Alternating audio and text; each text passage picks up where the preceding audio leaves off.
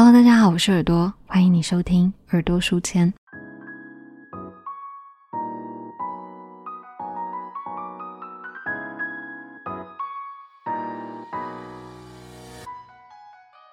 今天要来跟大家介绍一本关于 Instagram 背后故事的书。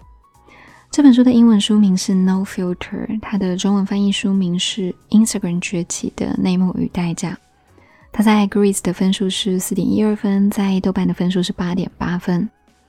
作者之所以会把书名取叫做《No Filter》，是因为这是一个在 Instagram 非常常见的标签，它通常是用来表达自己上传的这张照片是没有修图、不加滤镜的。作者把这个 Instagram 很常见的标签拿来当做书名，就是用来比喻说。我接下来要跟大家叙述这些故事是没有后置、没有加工的，为大家叙述来自 Instagram 背后第一手的故事。这个是《No Filter》这本书书名的由来。我来快速介绍一下作者。作者叫做 Sarah Fire，她是一个从2012年就开始在 Bloomberg 专门跑社群媒体线的一个女记者。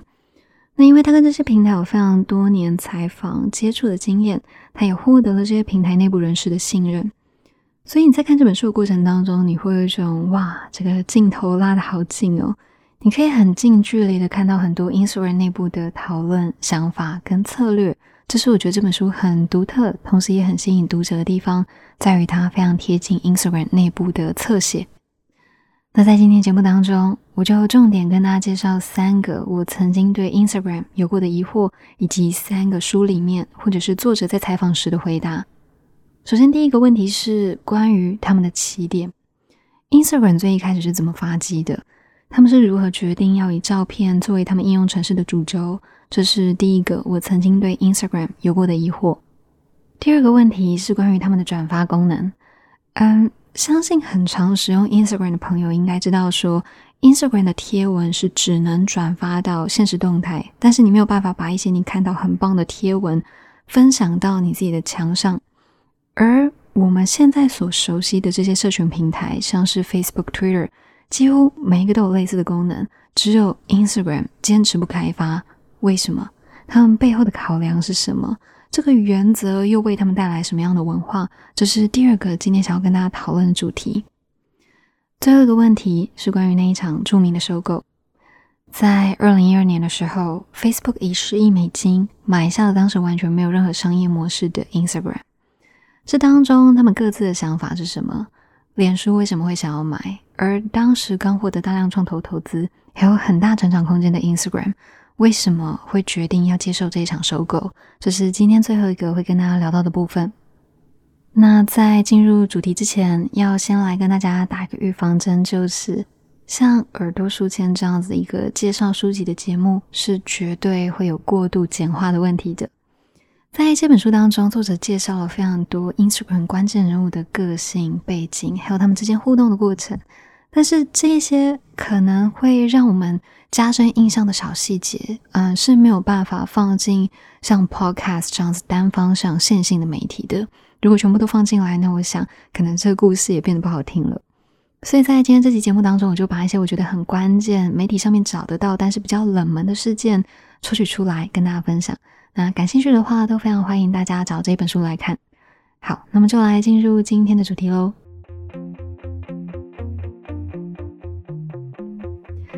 如果要用一句话来形容 Instagram 的起点，我会说它很像是 connecting the dots，把生活中的经验给连接起来。我接下来说的这些事件看起来很破碎，但是回过头来看，他们都以意想不到的方式拼凑出 Instagram 的全貌。时间可能要倒转回二零零五年，那时候 Instagram 的创办人他叫做 Kevin Systrom，他还是一个史丹福大学大四的学生。他来到一家叫做 Audio 的公司实习。Audio 是一家专门做托管、录制、发布声音的一个 Podcast 平台。这家公司在很多面向都让 Kevin 非常印象深刻，包括说从老板到员工，大家大学都没有毕业。大家都不是电脑相关科系出身，都是自学写程式，但同时又都是非常优秀的工程师。这件事情后来也间接影响到 Instagram 的真才，他们雇佣的前几名员工也都不需要具备大学的学历。在 Audio 实习的这段期间呢，Kevin 跟一名工程师非常的要好，叫做 Jack Dorsey。他们进公司只差一天的时间。他们是不管从背景或者是从气质上都是很截然不同的人。Kevin 就是那种史丹福名校出身，身上带有非常明确的精英精神的人。那 Jack Dorsey 的话，看起来就是一个不拘小节的艺术家。他的左手臂有一个刺青，戴着鼻环，穿着皮衣，走在路上，你会觉得他们是那种下班后就不会再联络的同事。但是后来证实，这些都是刻板印象。他们在聊过几次天以后，发现他们对音乐的品味都很接近，他们对咖啡都有一套自己的见解。更重要的是，他们都非常喜欢摄影。所以，虽然他们是很不一样的人，但是他们一直是很好的朋友。在 Kevin 实习快要结束前几天，Audio 开了一场非常严肃的会议。嗯，Kevin 因为是实习生，他没有办法参加，但是他知道这场会议是关于转型。Podcast 在二零一九年也许是一个值得尝试的媒体，但是在二零零五年绝对不是那么一回事。当时相关的外部条件都还不成熟，商业生态系都还没有做起来，使用者也没有收听 Podcast 的习惯。Audio 很明显必须要转型。那那一场会议就是讨论他们之后前进的方向。在会议结束以后，Jack Dorsey 曾经问过 Kevin Systrom 说：“我们之后会想要尝试做一个短讯息的社群平台。”你有兴趣加入吗？Kevin 当时婉拒了，因为当时他对于这样子的平台并没有太多的想象，所以他就离开了 Audio，开始他毕业后的第一份工作 Google。Kevin 一开始进去 Google 工作，其实是有一个比较目的性的考量的，除了他希望能够在这家相对老牌的科技公司累积到足够的实务经验以外，他也希望能够熟悉一遍西谷的收购逻辑，他相信这个对他未来创业是有帮助的，但是。一开始他并没有如愿进去交易部门，而是被分派到 Gmail 的团队。但那时候整个团队的任务就是要想办法让使用者能够更快的读取到 email。那要怎么设计才能让使用者更快的读到自己的信件呢？他们后来想出来的方法，我觉得非常的有意思。当使用者输入完自己的账号以后，他们就会先跟 Gmail 的伺服器发出请求，把使用者的 email 都先预载下来。等到使用者输入完密码，点击登入的时候，他们就不用等，就可以直接读取刚刚预载下来的信件了。这件事情也让 Kevin 意识到，说解决问题没有一定需要用到高阶的设备，你缺乏的只是切入问题的角度。时间来到二零零八年，那时候 Kevin 终于如愿以偿的进去了交易团队。但是那一年因为金融海啸的关系，Google 没有进行任何的收购交易。所以，Kevin 也在那一年决定离开待了三年的 Google，做其他的尝试。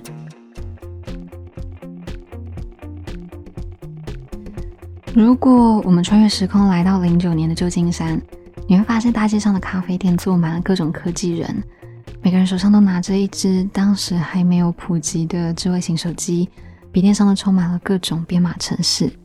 会有这样子的现象，是因为自从贾伯斯发布了第一款 iPhone 以后。戏骨圈们普遍相信，手机应用程式就是下一个热潮，就是下一个网际网络。每个人都希望自己能够做出一款爆红的 App，当然，Kevin 也不例外。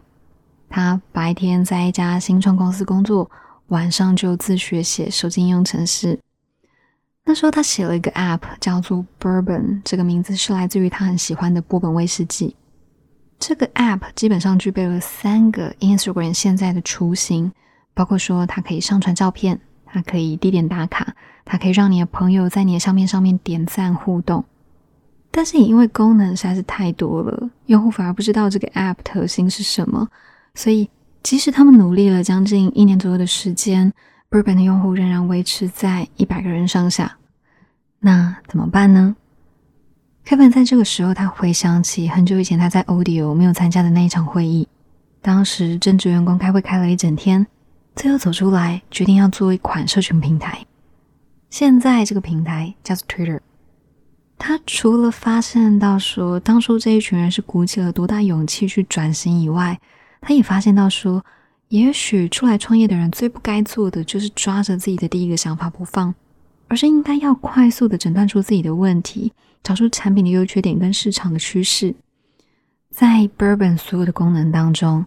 只有照片这个功能是一直持续有人使用，而且市场还有缺口的。再加上手机功能一定会一直进步，专业相机跟手机之间的差距一定会越来越小。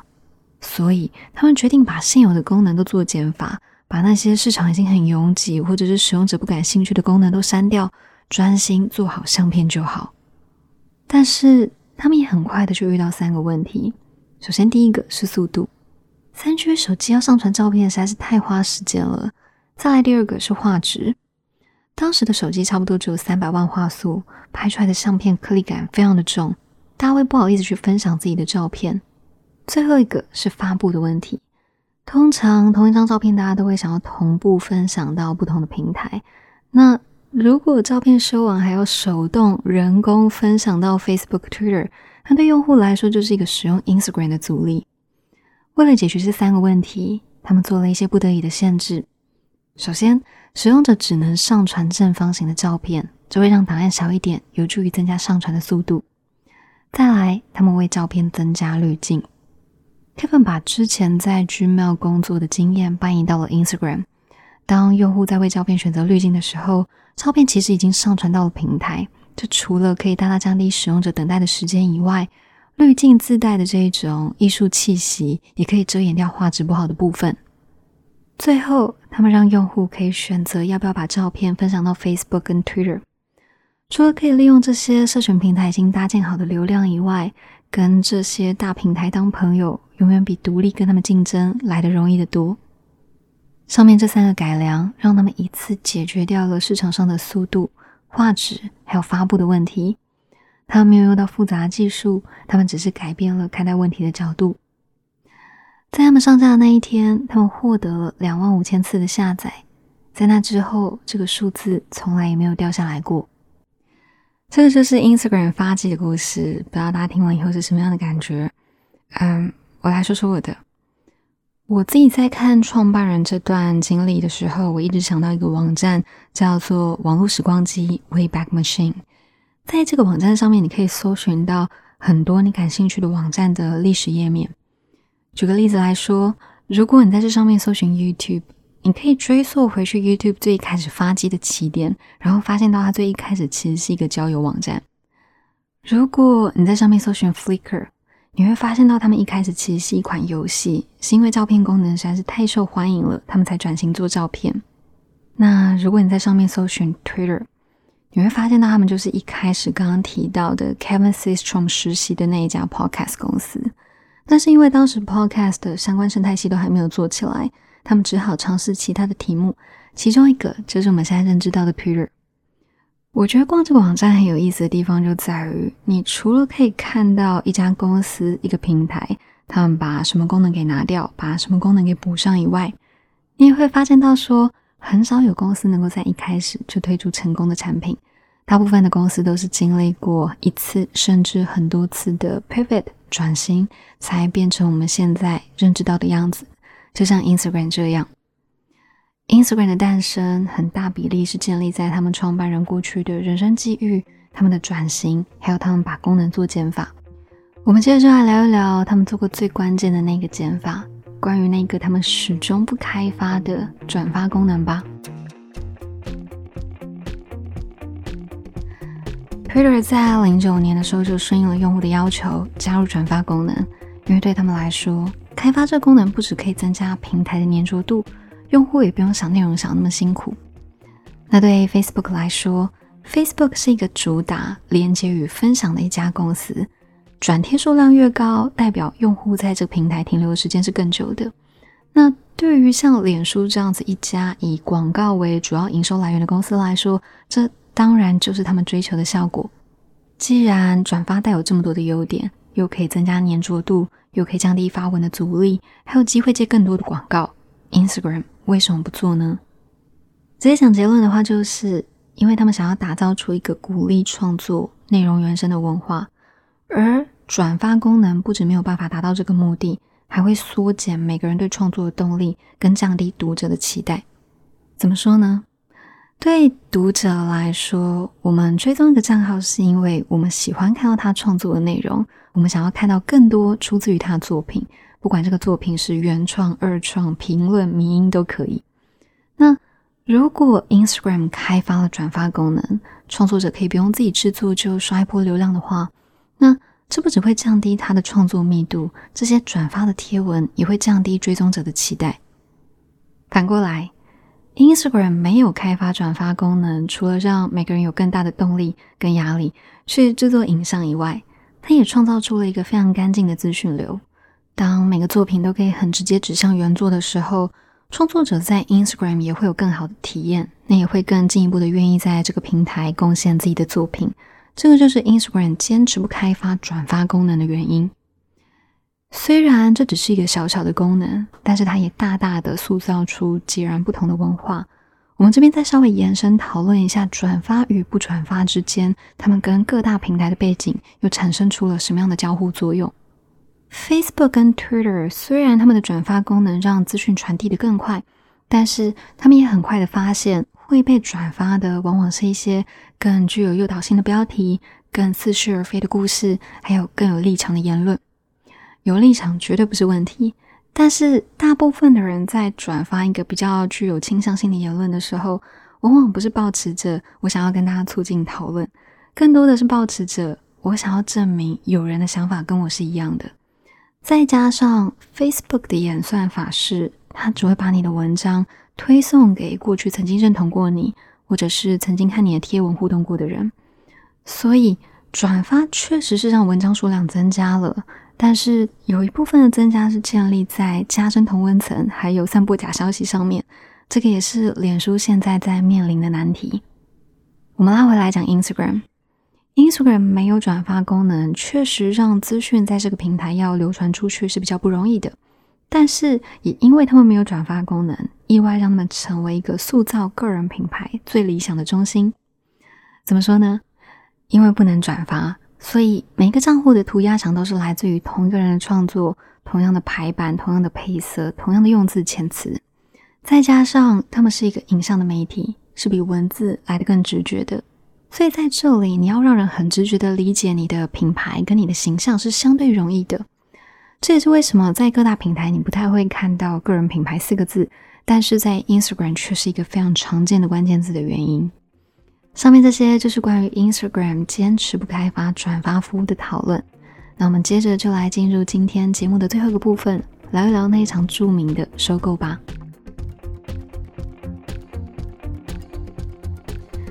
不知道大家有没有跟我有一样的经验呢？就是当我们被邀请参加一场聚会的时候，你。通常会问的第一个问题不是我们吃什么，而是有谁会参加。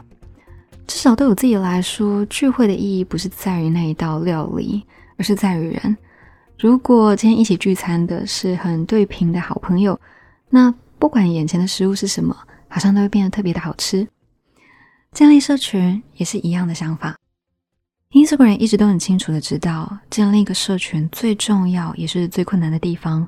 不是在于你端出什么样的料理、什么样的功能，而是在于你有没有凝聚出一个让人很想加入、很向往的文化。所以，Instagram 除了透过刚刚前面讲到的去限制转发功能，去刻意打造出一个鼓励创作的环境以外，他们也会主动去邀请一些很酷的摄影师、设计师、艺术家来当头部创作者。当整个社群的质感被奠定起来。深厚到没有那么容易被新加入的外部的人给影响的时候，他们相信到时候自然就会有其他更具有权重的人的加入。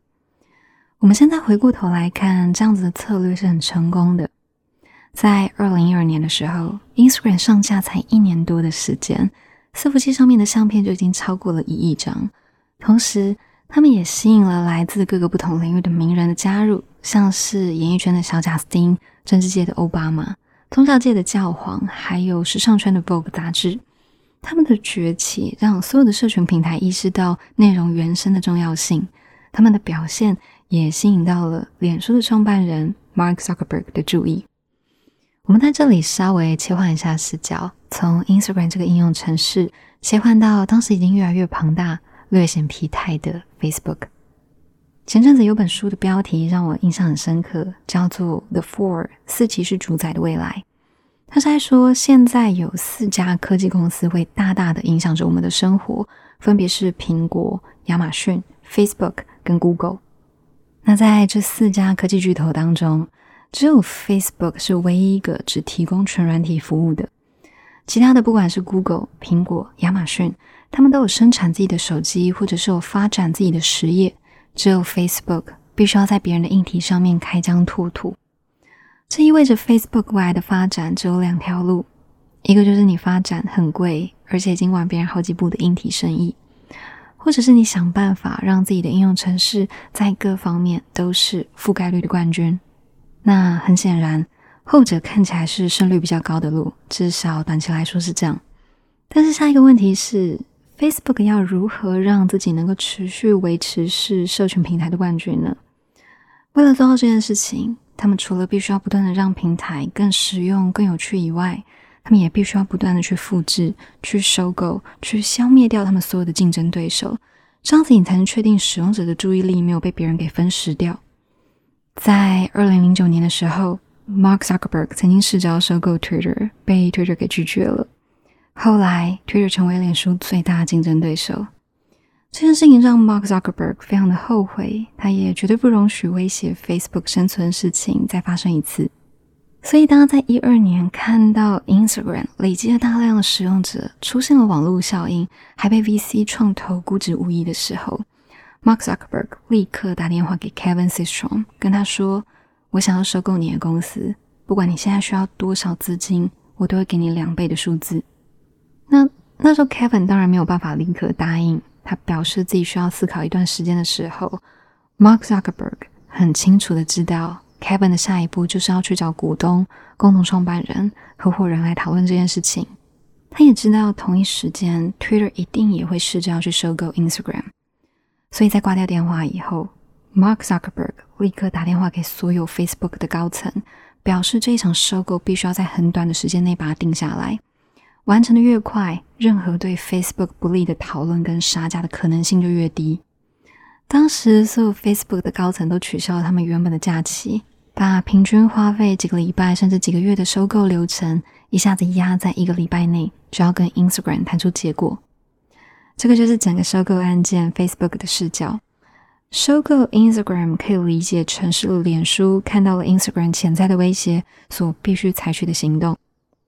好，我们把视角切换回 Instagram。Instagram 在二零一二年的时候获得的融资是四千万美金，他们早期的投资人也都是细股重量级的人物或单位，像是 Andreessen Horowitz、红杉资本，还有最近刚把自己的第一个 Twitter 卖出去的 Jack Dorsey。那当然不是说拥有这样子的资源跟资金就要满足，就应该要拒绝 Facebook，而是也许 Instagram 再撑一下下，等发展的更好，用户数量更多，甚至发展出了自己的商业模式，他们有机会可以让 Facebook 出更大的数字去收购 Instagram。为什么 Kevin 在那个时候会在短短不到一个礼拜的时间就答应 Facebook 的提案呢？有三个原因。首先，第一个是。如果 Instagram 没有答应 Facebook 猫起来复制 Instagram 现在所有的功能，Instagram 是不见得有能量去跟它竞争的。毕竟当时不管是在用户数量还是人力资源上面，双方都非常的悬殊。再来第二个是 Instagram 确实是需要 Facebook 各方面的资源，包括技术、人才还有数据。人力上的不足是 Instagram 很长久的问题了，不是他们不想招募新的员工。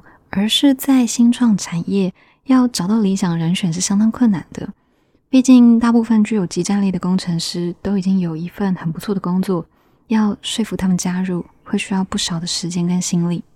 但是新创公司最缺乏的就是这样子的精神跟时间，所以我就直接 quote 他们创办人的原话，就是他觉得当时的他们正陷在所谓的 death spiral 死亡漩涡里面。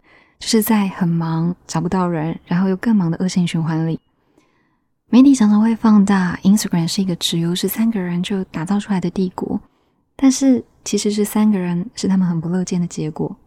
所以当 Facebook 提出这桩收购案，并且表示愿意提供相对应的协助的时候，对他们来说是一个相当具有吸引力的条件。最后一个 Instagram 答应这桩收购的原因，也是最重要的一点是。Mark Zuckerberg 承诺会让 Instagram 维持独立。在收购以后，Instagram 的两位创办人仍然会是公司的 CEO 跟 CTO。二零一二年的四月九号 Facebook 宣布以十亿美金收购 Instagram。在收购后的几天，Kevin 带着团队到脸书总部去跟 Mark Zuckerberg 会面。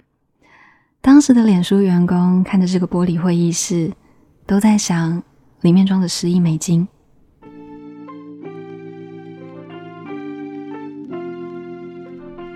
好，以上就是今天的分享。